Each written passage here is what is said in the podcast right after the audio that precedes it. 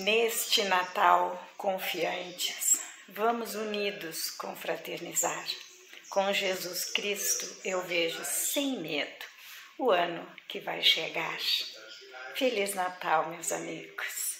Que nesse novo ano a gente possa despertar todos os dias o amor de Cristo, sentir as luzes de Cristo em nossas vidas, compartilhar essa luz e esse amor com todos os que estiverem ao nosso caminho. Feliz Natal, feliz Ano Novo, muita luz, muita paz e muito amor. Feliz Natal a todos os filhos de Deus, os irmãos de Jesus. Muito obrigada por nos dar esse dia maravilhoso que nós temos, muitos anos que nós merecemos.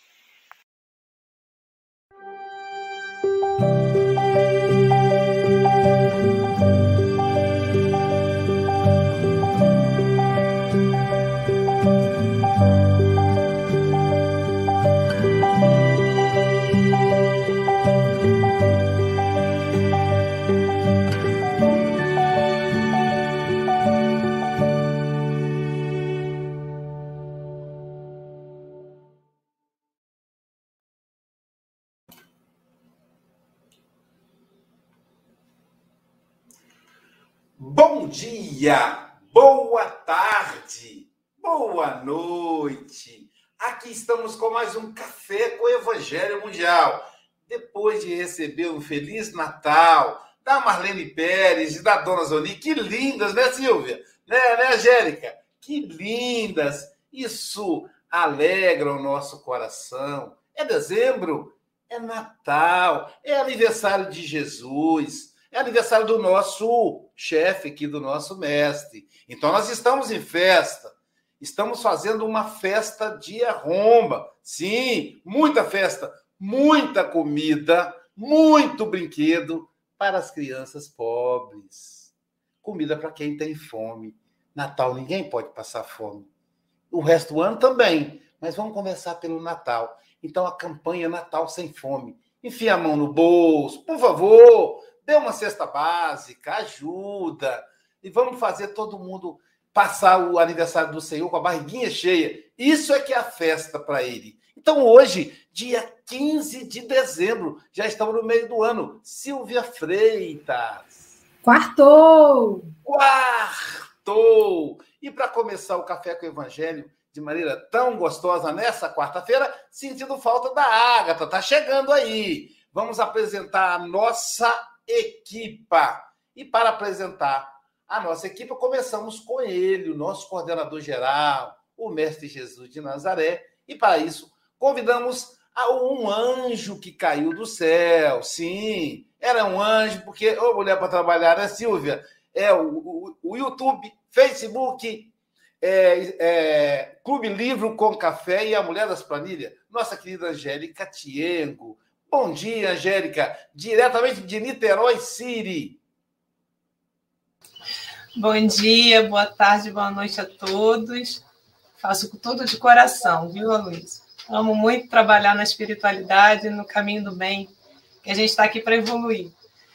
Vamos lá, vamos fechando os nossos olhos, elevando o nosso pensamento a Deus, nosso Pai, pedindo as bênçãos e o auxílio de nosso Mestre Jesus, dos nossos amigos espirituais presentes, para que nos auxilie no estudo de hoje, nos auxilie no estudo de hoje, e envolva o nosso irmão Antônio, para que nos traga esse estudo e essas bênçãos para nós. Que assim seja, graças a Deus. E dando sequência às apresentações, deixa eu mostrar para vocês que eu cheguei um pouco em cima da hora. É por causa disso aqui, ó. Hoje é aniversário da minha rapinha do tacho, minha caçula, a Ana Luísa. Aí eu fico lembrando, dia 15 de dezembro, há 21 anos atrás, no ano 2000, na virada do milênio. E aí eu me lembro que a minha mãe disse assim: Jailza, cuida tão bem de duas filhas do coração. Ela merece agora uma filha que, que, que ela possa parir. E, as, e realmente a mãe tem toda a razão. Ana Luísa é muito colada, tem muita afinidade com a Jailza. Então, minha filha Ana Luísa, minha minha caçulinha do papai, da mamãe, ela fica brava, já está com 21 anos, né? É uma mulher. Feliz aniversário. E para dar sequência a esse momento, vamos pedir a Silvia Freitas que faça a leitura da lição de hoje. Vamos lá. O nosso querido amigo Antônio Ledó falará para a gente da lição 68 do livro Caminho, Verdade e Vida, Além Túmulo. E se não há ressurreição de mortos, também o Cristo não ressuscitou. Paulo está em na 1 Coríntios 15, 13. Teólogos eminentes, tentando harmonizar interesses temporais e espirituais, obscureceram o problema da morte, impondo sombrias perspectivas à simples solução que lhe é própria. Muitos deles situaram as almas em determinadas zonas de punição ou de expurgo, como se fossem absolutos senhores dos elementos indispensáveis à análise de definitiva. Declararam outros que, no instante da grande transição, submerge-se o homem num sono indefinível até o dia derradeiro consagrado ao juízo final. Hoje, no entanto, reconhece a inteligência humana que a lógica evolveu com todas as possibilidades de observação e raciocínio. Ressurreição é vida infinita. Vida é trabalho, júbilo e criação na eternidade. Como qualificar a pretensão daqueles que designam vizinhos e conhecidos para o um inferno ilimitado no tempo? Como acreditar permaneçam adormecidos milhões de criaturas aguardando o um minuto decisivo de julgamento quando o próprio Jesus se afirma em atividade incessante? Os argumentos teológicos são respeitáveis, no entanto, não deveremos desprezar a simplicidade da lógica humana. Comentando o assunto portas adentro do esforço cristão, somos compelidos a reconhecer que os negadores do processo evolutivo do homem espiritual depois do sepulcro definem-se contra o, o próprio evangelho. O mestre dos mestres ressuscitou em trabalho edificante. Quem, desse modo, atravessará o portal da morte para cair em ociosidade incompreensível? Somos almas em função de aperfeiçoamento, e além do túmulo, encontramos a continuação do esforço e da vida. Que lindo, né, Silvia? A gente não morre prosseguimos no além-túmulo. E se isso for mentira, então também é mentira que Jesus voltou depois do, do, da morte. Olha só, Jesus é a prova viva de que a gente permanece imortal, que nós somos imortais. Somos irmãos dele. Ele também, nós também recebemos essa herança divina. Querido Antônio Ledó, nosso amigo lá de Vilhena, Espanha, nosso amigo espanhol, tão querido aos nossos corações que traz lições tão agradáveis, são para, para nós 8 horas, para você 12 horas e 11 minutos. Você tem até 12 e 31 ou até quando você nos convocar, tá bom? Que Jesus te abençoe, querido, e te mantenha aí firme no, no bem. Muito obrigado, Aloísia, muito obrigado. Como você falou, é, muito acertadamente, é, aqui estejamos dois anjos, é? Silvia e nossa companheira de hoje, e três aprendizes do anjo, que com o tempo, sem dúvida, também eh, conseguiremos a plenitude que dentro de milhares de anos, todavia, ainda espera para todos nós. Bem, é, feita esta, esta introdução hum, amável, simpática, gostaria de dizer que eh, bom dia, mais uma vez é uma honra para mim compartilhar com todos vocês este espaço de iluminação e de ensino à luz da doutrina espírita. Muito obrigado pelo seu convite. Para começar, gostaria de, de explicar, de falar que a base da teologia cristã é a ressurreição. Como bem lemos no parágrafo do construtor da teologia cristã, que não era outro sino Paulo de Tarso, curiosamente, o discípulo que não conheceu o mestre em vida. Porque aí, no seu parágrafo principal que Silvia leu, fala assim: e se não há ressurreição dos mortos, também Cristo não ressuscitou. Mas também Paulo faz uma continuação desta explicação e fala assim: se Cristo não ressuscitou, nossa fé é vã. Portanto, da base principal da, da, da teologia cristã é, sem dúvida, sem dúvida, a ressurreição dos mortos. É, sem dúvida, o exemplo que o Mestre Jesus fez com sua vida e com sua transição do mundo corporal ao mundo espiritual. É preciso, é necessário, na leitura do texto, na leitura do texto de hoje, que expliquemos alguma coisa importante. Por exemplo, aí fala de que os teólogos eminentes, eh, mediante interesses temporais, espirituais, oscureceram o problema da morte sem dúvida, isso é assim. Mas também temos que ter em conta uma questão. Ah, antes de passar na profundização do problema que hoje eh, tem para nós a compreensão da morte, é preciso situar no contexto histórico, filosófico, psicológico e sociológico o problema da morte em nossa parte do mundo. La, la morte é concebida de maneira muito diferente, muito distinta, Ocidente no Oriente. Portanto, aqui no Ocidente, temos que falar de que a morte é, é um processo ou uma fatalidade biológica e uma mudança de dimensão, de dimensão física à dimensão espiritual. Uma fatalidade biológica, porque todo mundo tem que chegar à morte. E também porque a morte não é o contrário da vida. Não. A morte é o contrário, oposto ao nascimento. Berço e túmulo são dois extremos, duas questões diferentes que permitem a entrada na vida e a saída da vida, à vida a vida eterna, a vida espiritual. E o verso permite a saída da vida espiritual, da vida do espírito, no além, à a vida física, com um corpo mediante a reencarnação.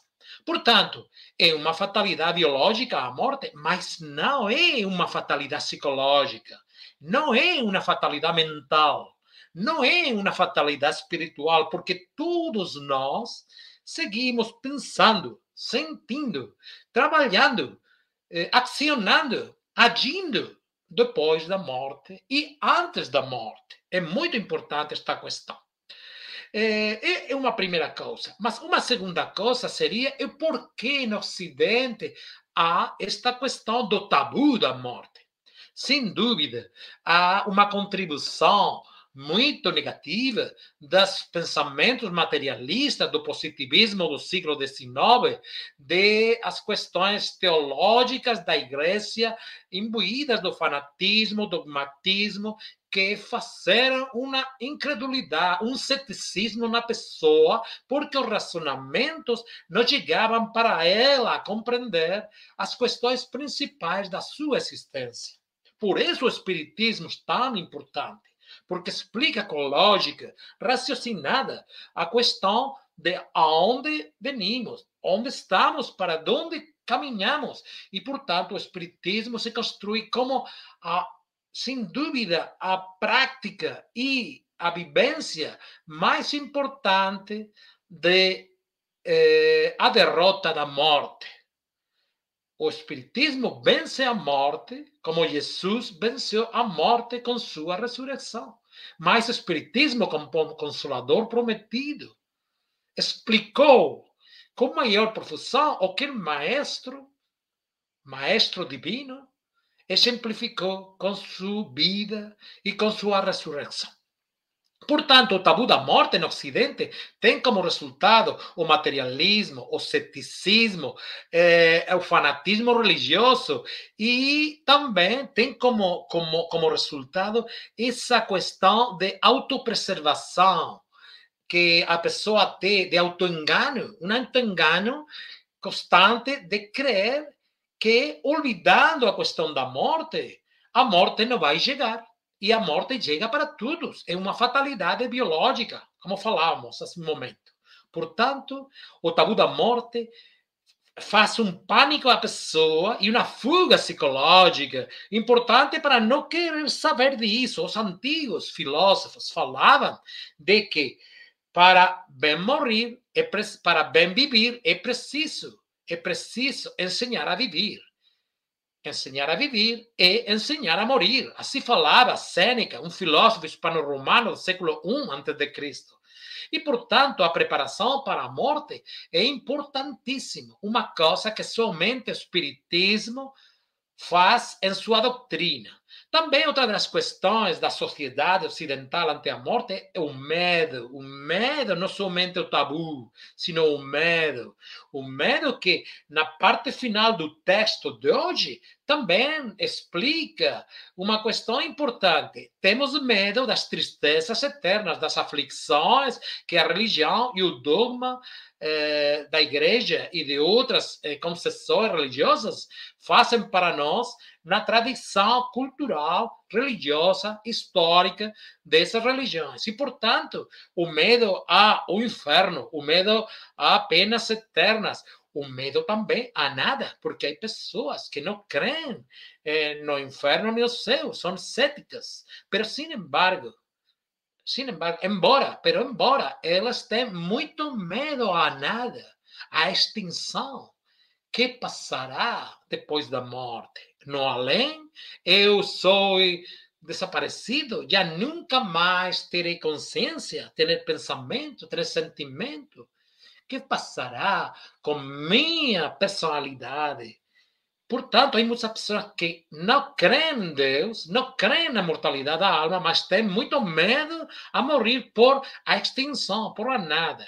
E aí umas outras que nem creem, nem não creem, não acreditam em vida depois da morte, tampouco acreditam eh, que não exista nada que estão aí eh, em meio da questão, pero têm um medo terrível a enfrentar a sua consciência. Porque são conscientes de que fizeram muito mal na Terra, ou que fizeram errores, e têm um pânico, um medo de morrer terrível. E essa questão condiciona muito sua preparação para o momento da morte. A morte na história foi falada de muitas formas ao largo do tempo. O livro tibetano dos mortos faz uma explicação importante sobre como deve fazer-se a preparação para a morte. Sócrates, e mais concretamente Platão, na explicação do Fedon sobre a morte de Sócrates, há uma explicação maravilhosa, filosoficamente falando, a explicação filosófica mais maravilhosa existente hasta hoje. A que fala Sócrates, a aplicação da mortalidade do alma às suas discípulos. Ele termina com uma conclusão maravilhosa. Quando, eh, aí em, em, na pressão, seus eh, discípulos eh, lhe dizem: eh, Mestre, eh, te vão matar abrimos a prisão e você escapa. E ele fala: Já estou livre. Meu corpo é o único prisioneiro. Onde meu pensamento está, eu estou. Não há prisão para um homem interiormente livre que não seja escravo de seus vícios. Ninguém pode me matar. Eu sou imortal. Então, quando eu morrer, não diga nós enterramos Sócrates, mas sim nós enterramos o corpo de Sócrates. Vemos aqui que maravilhosa explicação filosófica da questão da imortalidade da alma. E, portanto, o trabalho, o trabalho que o espiritismo traz na Terra hoje é precisamente isso. É o trabalho de explicar que as penas eternas não existem. Allan Kardec tuvo a previsão de falar disso profundamente, aprofundadamente no livro do céu, o inferno e a justiça divina. Aí tem toda a explicação em relação com eh, as penas eternas que não existem que são contrárias à lei de Deus, porque um Deus, um Deus de amor que não faz punição para ninguém, sem dúvida, como não é, é, é, é a expressão maior de Deus que o Mestre Jesus explicou na Terra. Porque Jesus, nosso Mestre amado, explicou a visão de um Deus maior. Um Deus não antropomórfico, um Deus de caridade, um Deus de misericórdia, um Deus de piedade, que Ele tem como hum, importante eh, explicação a realidade de um espírito imortal que trabalha em sua recuperação moral, em sua explicação de eh, que o homem siga trabalhando. Por isso, o trabalho é uma lei moral que Kardec incluiu em sua, uh, em su, no capítulo das leis morais do, do o livro dos Espíritos. E por isso também no texto de hoje fala uma frase assim tão importante: ressurreição e vida infinita, vida e trabalho, alegria e criação na eternidade. Efetivamente, a vida do espírito é uma vida do trabalho. Que maior expressão, que maior certeza, que maior avaliação e acreditação desta, desta, desta, desta ideia que a frase do Mestre Jesus, quando ele fala: Eu trabalho esta hoje porque meu pai trabalha esta hoje. O trabalho é sem dúvida, a atitude correta do espírito.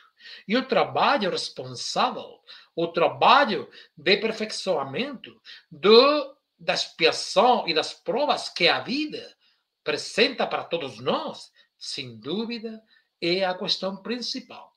Por isso, todas aquelas pessoas que equivocadamente optam por a questão da fuga psicológica, de não enfrentar os problemas e que, e que por isso mesmo tem muitas eh, perturbações mentais, eh, desequilíbrios emocionais, eh, obsessões espirituais, devido a essa renúncia ao trabalho e ao enfrentamento, são pessoas que têm mais dificuldades para conseguir cumprir o compromisso que trazem à Terra.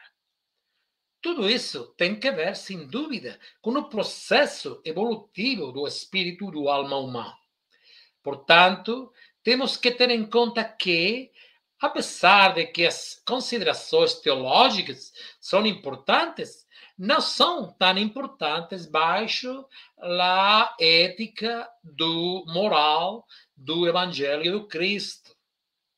Porque o importante não são as construções humanas, as ideias humanas. O importante são as ideias divinas, as ideias espirituais que os grandes benefactores da humanidade, os espíritos superiores, trouxeram para nós através da codificação espírita. E, sem dúvida, mais que tudo isso, o código moral do maestro inigualável, o psicoterapeuta superior, que fez de sua vida tudo um exemplo de amor, da renúncia, do sacrifício e de caridade para nós. Porque não somente traz a verdade para nós, na explicação do Sermão da Montanha, não, traz também para nós a capacidade de amar e perdoar. E também traz para nós uma questão muito importante: a capacidade de entender o sofrimento a capacidade de compreender que o sofrimento forma parte da vida e que, em função de nossa, nossa atitude, de como nós agimos frente ao sofrimento, sem fugir dele, aceitando com resignação suas, suas, suas questões, que são precisas, são necessárias para nosso progresso evolutivo. Aceitando essa questão, o sofrimento cambia, troca, muda sua dimensão para nós. E, eh, como falava um grande mestre oriental, o dolor é inevitável, mas o sofrimento social. E efetivamente assim é. Porque Jesus falava de que, através do sofrimento, ten temos a compreensão de nossa realidade espiritual.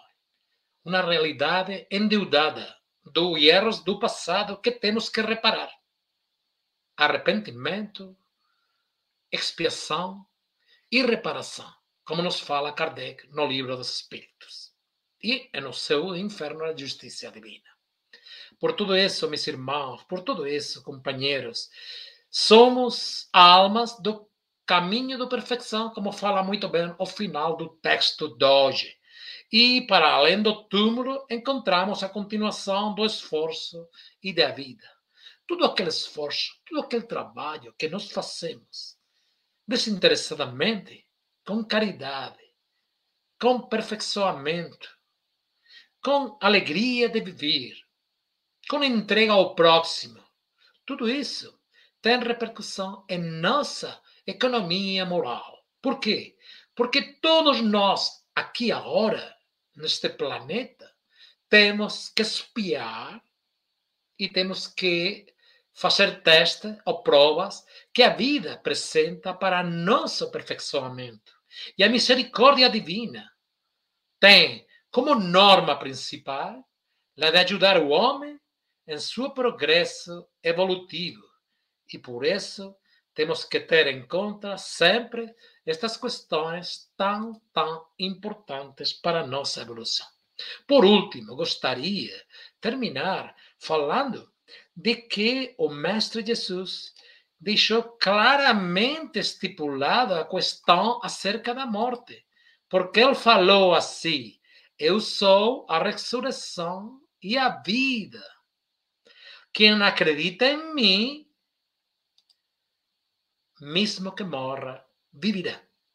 E todo aquele que vive e acredita em mim, nunca morrerá. Você acredita nisso?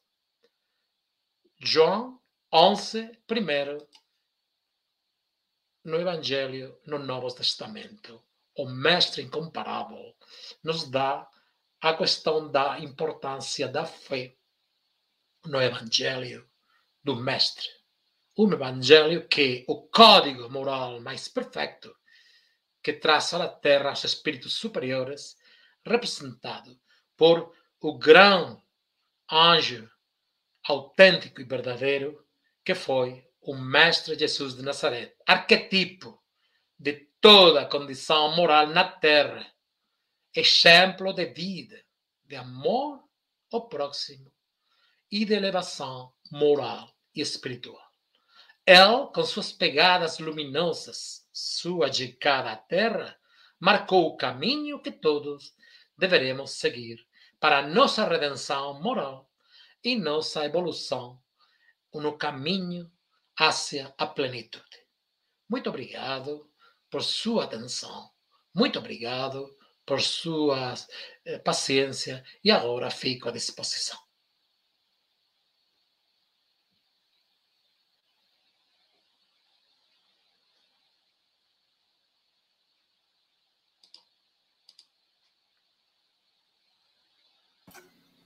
Sensacional, né, Mora? Sensacional. Esse amigo querido.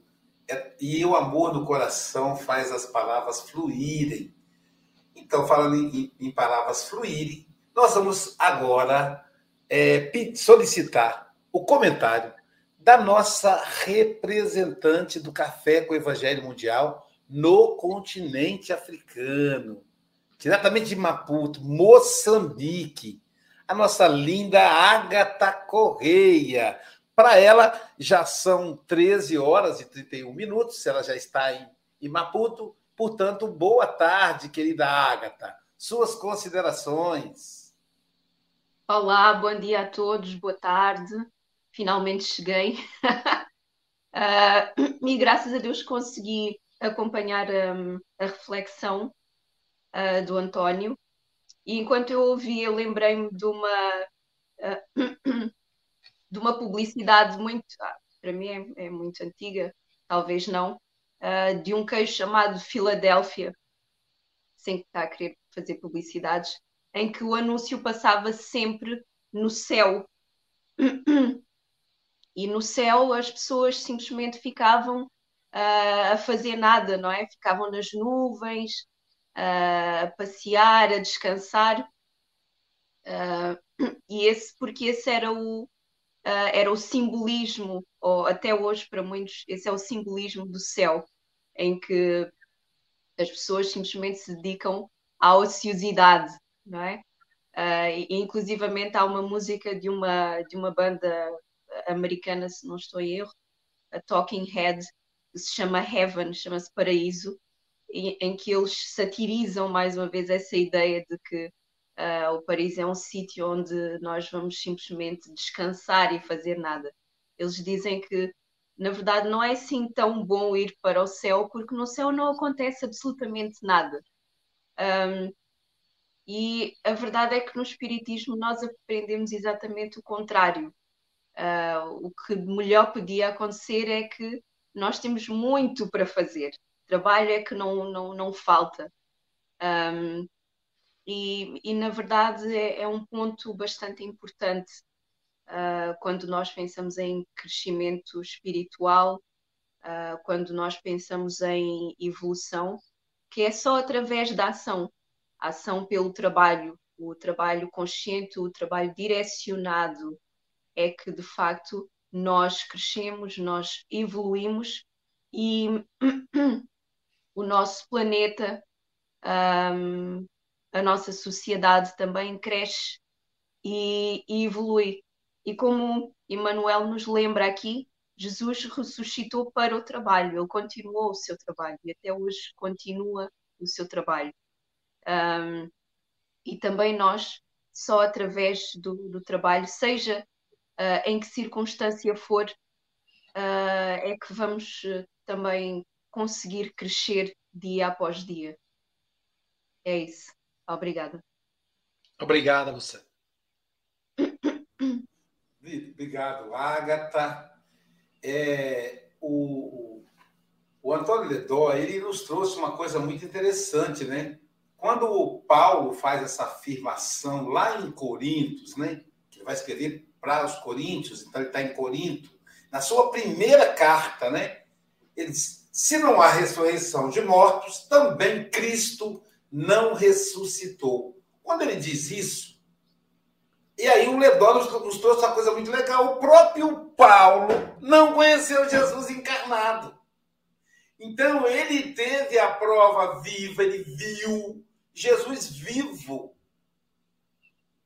né? conversou com ele, orientou ele, encaminhou ele ao, ao nosso Estevão, né? Eu digo nosso Estevão, que a gente, o Estevão é tão íntimo dos Espíritos por causa da obra Paulo Estevão, né? Encaminhou ele ao Estevão, que foi apedrejado graças à condenação dele, Paulo, quando era Saulo, ou seja, o próprio Paulo, e agora Estevão iria orientá-lo além, né? E aí o que que acontece?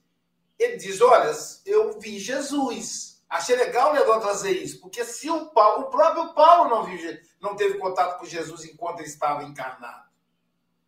Então, ele bota isso em xeque.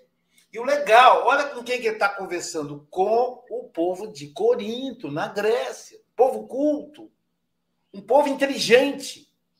Paulo tinha formação, era um doutor. Dentro do meio acadêmico, é o maior título que existe, é o título de doutor. A gente até brinca, quem, quem, quem trabalha com pesquisa, que nós temos os, os deuses e os semideuses. Os doutores são os deuses, começa com D, né? A gente brinca, né? E os, os mestres são os semideuses, são aqueles que estão abaixo dos deuses. Então, é, é o título máximo. Ah, mas o pós-doutor, Luiz? O pós-doutor é só uma especialização do doutor. Ele continua doutor. E Paulo, então, ele, ele, ele entendia, olha a sabedoria de Jesus, ele entendia de tudo. Então, ele foi lá no meio daquele povo culto e ele apelou para a lógica deles. E começou a fazer o diálogo. E eu gostei do Ledó quando ele traz o exemplo do ateniense Sócrates, naquele diálogo fantástico. Xantipa, a esposa de Sócrates, vai visitá-lo na prisão. E é assim, é muito lindo. Eu fico imaginando a Jailza, ela, ela não gostaria de ser chamada de Xantipa, né? Tudo bem que ela é mãe do Sócrates, não é esposa. Mas eu fico imaginando a Jailza com o nome Xantipa, não, mas ela indo na prisão, e aí a, falou: você está preso. É injusta a sua prisão. E Sócrates diz: que bom, pior se fosse justa. Olha que legal. Mas você está preso. Não estou. Ninguém pode me prender. Só eu, digamos assim, traduzindo, só os vícios, só os apegos me prendem, mas nada. Olha que lindo, gente. A alma voa. A gente vai ver Mandela ficou 28 anos preso, planejando o retorno, a esperança de libertar a, o sul da África do jugo racista. E ele retorna e se torna o presidente da África do Sul. Então, só não. E aí, Sócrates é visitado por um dos alunos que o amava. E o aluno disse: Mestre, eu já, eu já subornei o carcereiro. O, o jovem tinha dinheiro. Que professor é assim: professor não tem dinheiro, mas dá aula para quem tem dinheiro, né? De vez em quando eu tenho alguns benefícios do, da minha carreira acadêmica. E aí o, o senhor falou assim: você não entendeu nada, meu filho. Se eu sair pelo suborno, aí eu ficarei preso. Eu não estou preso. Olha só, se eu sair pelo crime, aí eu estarei preso. E aí o jovem entristecido, disse: Mestre, tipo assim, não entendi nada, ele é tão. O, o rapaz queria muito ajudar, amava Sócrates. Falou, mestre, então já que o senhor quer morrer, tipo assim, você quer morrer, né? Deixa que eu é, é, é, construa um túmulo especial que marque o senhor na história. Aí o Sócrates disse: É, você realmente demonstra que não aprendeu nada do que eu ensinei, porque não ter, eu não estarei lá, eu mantenho-me vivo. E isso é a coisa mais. chega a me arrepiar. Olha só, Ledó, a gente se mantém vivo. E o Ledó deu caminho para a imortalidade: o trabalho. Eu fico imaginando o Chico Mogas desencarnado. Claro que eu não vou imaginar eu, primeiro ele, né? Entre Tadeu e eu, melhor, melhor que seja Tadeu. Então, o Chico Mogas desencarnado, lá deitado na rede, no céu de Portugal. Não, ele vai escrever poesia, perturbar os médios para poder é, psicografar, ele vai, vai vir visitar os filhos. Imagina o Aloísio, Silvio, que, que liga no 220 quando acorda, quietinho lá Cadê o Aloysio? O Aloysio agora está dormindo, o sono é eterno. Que coisa chata! Ah, não, é melhor para o inferno, então, né? E sem mais delongas, Silvia Freitas, a nossa querida que foi. A Silvia Freitas foi concebida, Ledó, no meio do carinho. O nome da cidade onde ela nasceu é Cidade Carinho, Ubá, Minas Gerais. Eu hoje não vou fazer propaganda nem da manga Ubá, nem do refrigerante abacatinho, que só tem Ubá, e nem do rei do torresmo.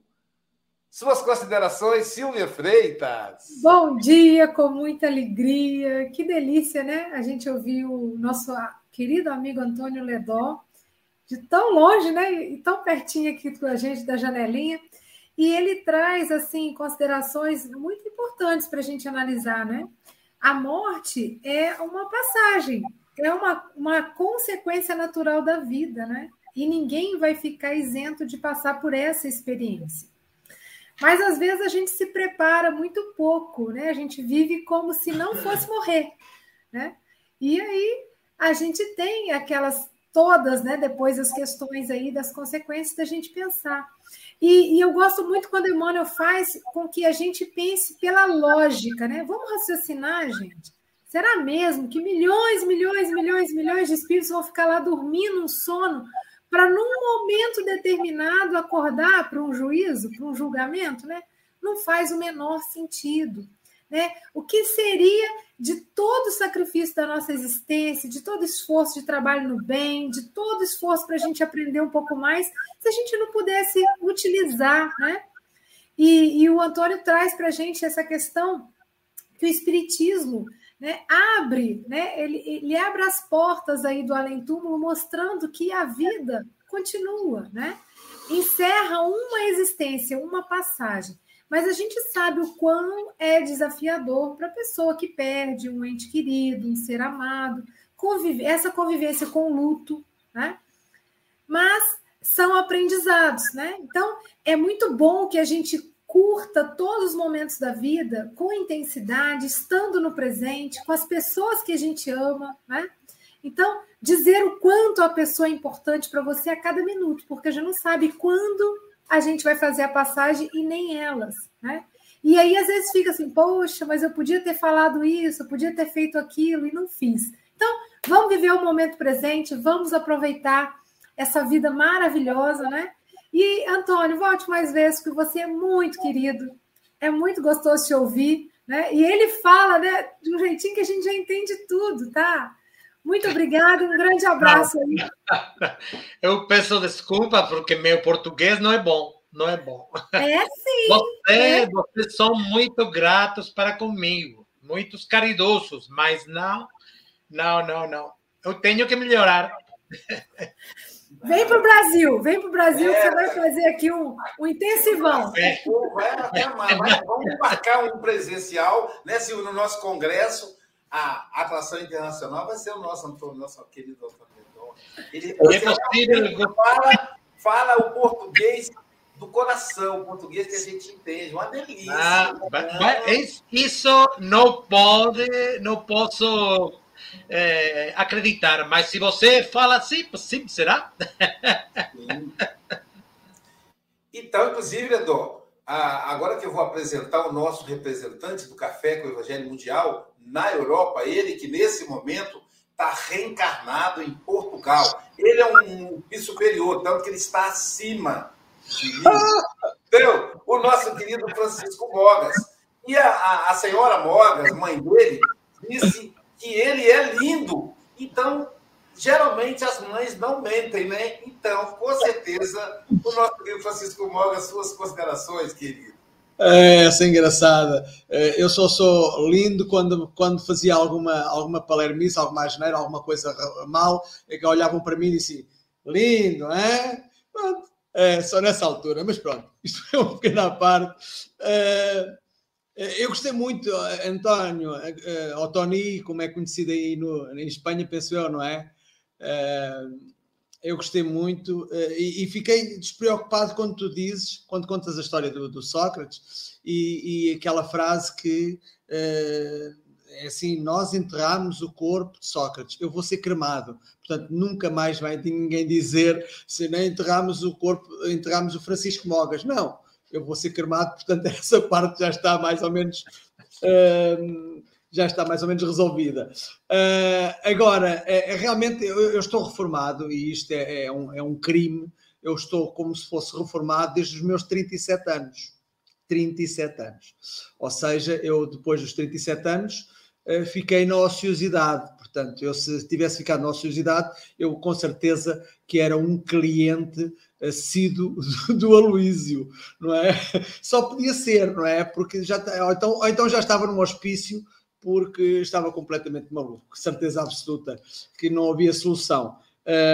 Lá está aquela situação do descanso quando a pessoa morre, uh, é o, o, RIP, Rest in Peace, ou seja, descansa em paz. Bolas, descansar em paz o resto da vida, eu acho que deixaria de ter paz, não é? Uh, e recordo-me de, de, uma pessoa que me dizia tão mal do, do ensino, era professora. Ela era professora e dizia muito mal do ensino. Estou farta das crianças, estou farta. Eu estou, eu, desejosa de chegar à reforma. Quando ela chegou à reforma, respirou de alívio durante 15 dias. A partir dos 15 dias, ela nunca mais saiu do psicólogo. Diz ela: Estou tão arrependida, Porquê? Porque não conseguiu arranjar atividade nenhuma, e trabalho é toda a atividade útil, não é?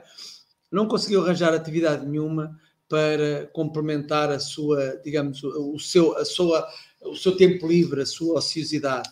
Portanto, é, é interessante, é muito interessante. Eu sublinhei aqui a frase: o mestre dos mestres ressuscitou em trabalho edificante. E depois diz: quem desse modo, a questão que coloca a todos nós, quem desse modo atravessará a porta da morte para cair em ociosidade incompreensível? Porque a ociosidade é incompreensível. Okay, somos imortais, para o resto da vida não fazemos nada, ou então estamos a, queim a queimar no inferno para o resto da vida. Meu Deus, saímos mesmo chamuscados. Mas pronto, é evidente que não. E uma coisa que, me, que sobressai no texto, uh, há duas palavras que sobressaem no texto e que eu e que são palavras que têm a ver muito com a minha pessoa com a da entrada na doutrina espírita, que é a lógica. Lógica e razão andam as duas de mão dada. Eu sou daquela percentagem que procura a doutrina espírita pela lógica, não pela dor, não é? Infelizmente, 90 eh, e tal por cento das pessoas encontram a doutrina pela dor. Eu foi pela lógica. E aqui volto a falar na lógica. É interessante que nas quadras que eu fiz tem lá a palavra lógica. Coincidências, sabemos que não existe. Para terminar, Vou aqui ler estas, estas duas quadras que aqui fiz. O além-túmulo foi, um, foi em segredo mantido quando a humanidade vivia na ignorância. Teólogos espalhavam teorias sem sentido, afastando-se da lógica e a razão com exuberância. António diz que a base da teologia cristã é a ressurreição, e sem dúvida disso é o exemplo que Cristo nos deixou. O Espiritismo é muito importante, pois responde à questão esclarecendo o tabu da morte e cujo medo se esfumou. É mesmo. A pessoa deixa realmente de ter medo. É evidente, a pessoa, como disse o, o, o Aloísio, uh, que eu vou ser primeiro do que ele, já agora, não é? não, uh, mas uh, vimos as coisas de uma forma completamente diferente. Graças a Deus, a doutrina espírita abre, abre o leque do conhecimento e que possamos utilizá-lo bem na nossa partida. É como eu costumo dizer ao meu pai: Ó oh, pai, quando um dia o pai estiver, o meu pai está com 90 anos e está bem de saúde, graças a Deus, quando um dia estiver num sítio onde não conhece ninguém ou conhece muito pouca gente, tudo, tudo muito estranho, a primeira coisa a fazer, ora. Porque se começar a orar, com certeza que vai perceber que já está no outro plano e com certeza que vai ter ajuda. António, volta sempre, se Deus quiser. Obrigado. Por isso, por isso, como muito bem falou Chico, a força do espiritismo e como muito bem fala Kardec, a força do espiritismo é sua filosofia, mas a força da renovação do homem é o código moral do Evangelho de Jesus. É isso mesmo. Agora, o nosso anjo do grupo, Angélica Tiengo, diretamente de Niterói City. Suas considerações, querida.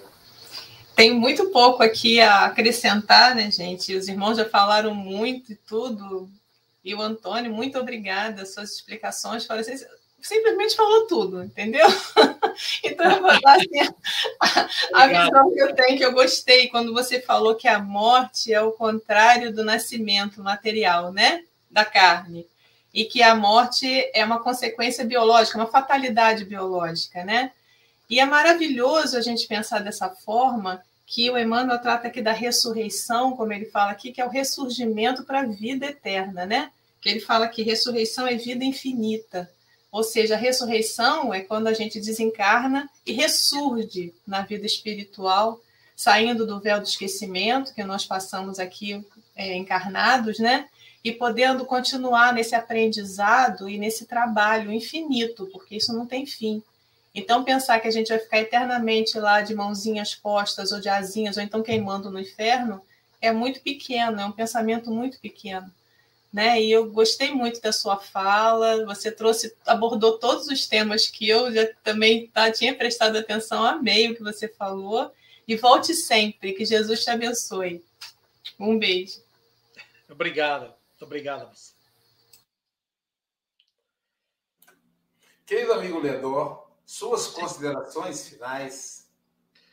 Bem, é, eu pouco mais que falar desta questão, mas simplesmente falar do que o mestre, eh, quando ele eh, tive que enfrentar o processo de morte, que ele previamente já conhecia, sem dúvida, enfrentou a morte como uma atitude recta, uma atitude mental, psicológica, espiritual impecável, maravilhosa.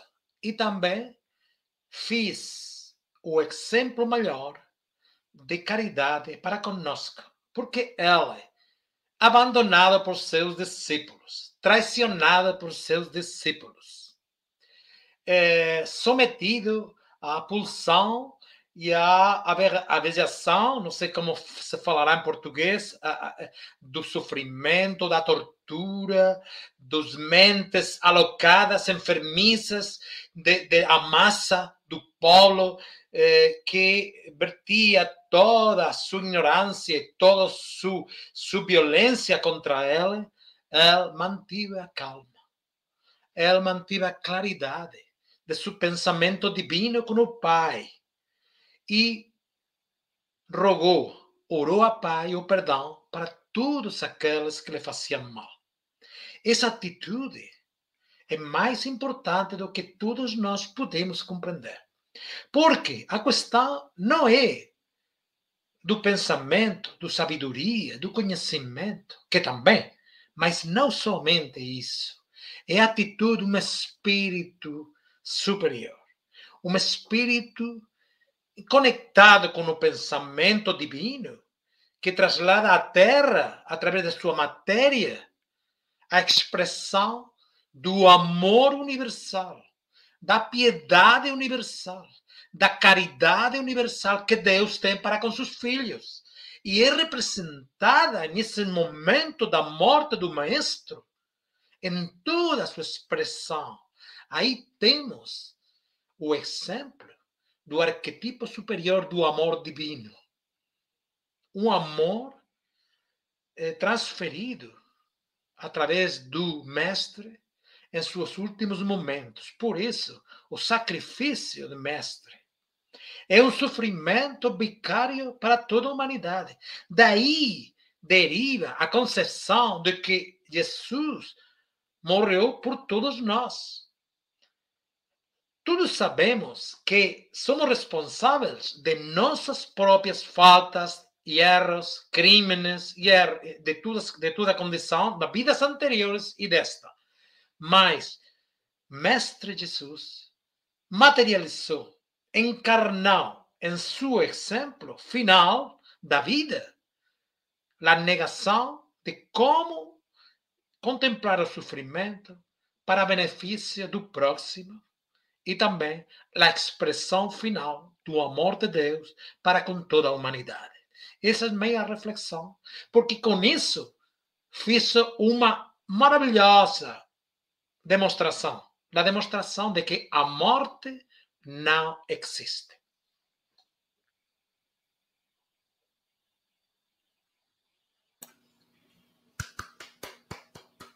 Muito bom, né, Chico? Muito bom.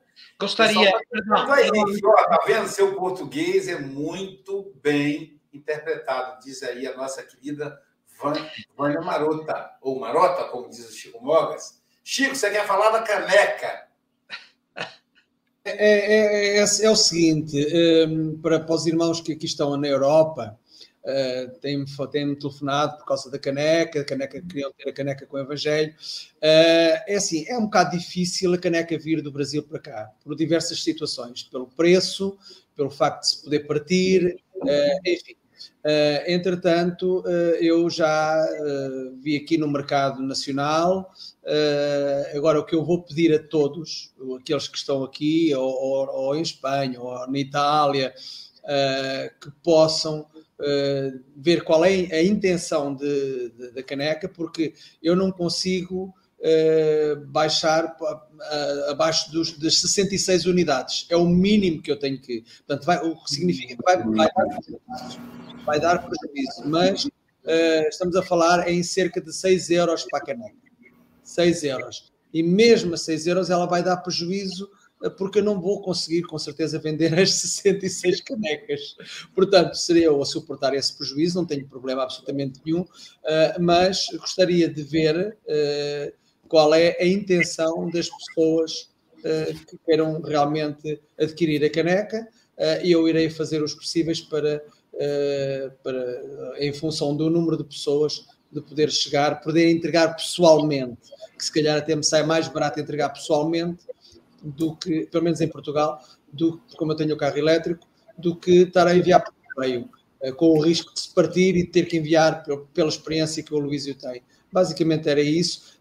Para o meu WhatsApp, para o meu Facebook, mandem-me a vossa intenção, quantas querem, uma, duas, três ou cinquenta, eh, mas, mas digam-me qualquer coisa para eu fazer uma ideia para uh, avançar, porque estar a, a, mandar fazer 66 para haver só uma ou duas pessoas a pedir, acho que não vale a pena. Tá bom? Obrigado a todos. Fica à espera de, do, vosso, do, do vosso retorno, do vosso feedback. Bem-aja a todos.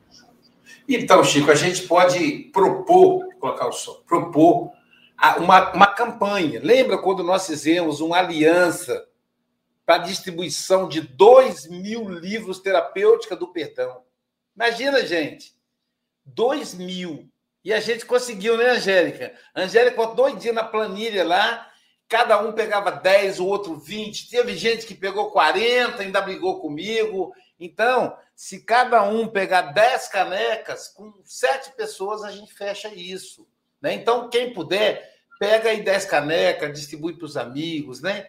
E é para poder ajudar o Chico nessa, nessa empreitada aí de ter a caneca na Europa. Se não acontecer isso, não tem importância, porque quando eu for fazer palestra aí, aí as canecas vão embora, porque eu levo as canecas e o livro nas, nas minhas exposições. Gente, é uma delícia ouvir o nosso querido Antônio Ledó. É um amigo tão querido, já é bem próximo aos nossos corações. E eu quero lembrar você que está aí no Café com o Evangelho que o Café com o Evangelho não termina aqui. Fala, ah, está terminando, Aloísio. Não. Daqui a pouquinho, 9 horas da manhã, teremos o passe online. Entra aí em uma das páginas e pode participar. Também nós teremos, estou é, procurando aqui, enquanto eu estou enrolando vocês, eu estou procurando, teremos ao meio-dia, olha quem estará conosco no Evangelho com almoço então você já vai almoçar, em vez de você ter más notícias, não, almoça com o evangelho. Pessoal de Portugal, da Europa, da África, tomam o café da tarde com o evangelho. 12 horas no Brasil, 15 horas em Portugal, 16 horas na África e na Europa. Então, quem falar, olha o tema, gente. Maria de Nazaré, a mãe de Jesus, diretamente com a Juliana Bender, de Salvador, Bahia, terra do Divaldo Franco. Ainda depois terá um passe online com Ironil e Sônia. Gente, é muita festa do Natal e a festa não termina por aí. Às 18 horas, nós estaremos aí com o Evangelho, com o jantar, com o almoço aí, a nossa reunião de tratamento espiritual, junto a Jesus. O expositor de hoje é o nosso querido Wagner Souza, de Petrópolis, Rio de Janeiro. Ele vai, o tema dele é junto a Jesus. Ele é um terapeuta também, além de palestrante espírita. Então é ele que vai nos conduzir no passe antes da reunião de tratamento. Então, então agenda aí, meio-dia, 18 horas. O link da palestra do Wagner estará no, nos nossos grupos. Então, faça parte do grupo Café com o Evangelho Mundial. É só você entrar em contato com o WhatsApp do Café, administrado pela Angélica, 21 98471 7133. Ledó, meu querido, leva as nossas vibrações de amor e de paz para toda a sua família e a nossa mais profunda gratidão. E amanhã, quem estará conosco? Obrigado, Tico, pelo socorro. Quem estará conosco? Saraiva Júnior de Macaé, Rio de Janeiro. Ele vai falar sobre a lição 69, comunicações. Ledó falou: não morremos, ficamos vivos. E agora Sarai vai dizer: se não morreu, então pode se comunicar com quem ainda está encarnado. Gente, doutrina espírita é maravilhosa. Bom dia, boa tarde, boa noite com Jesus.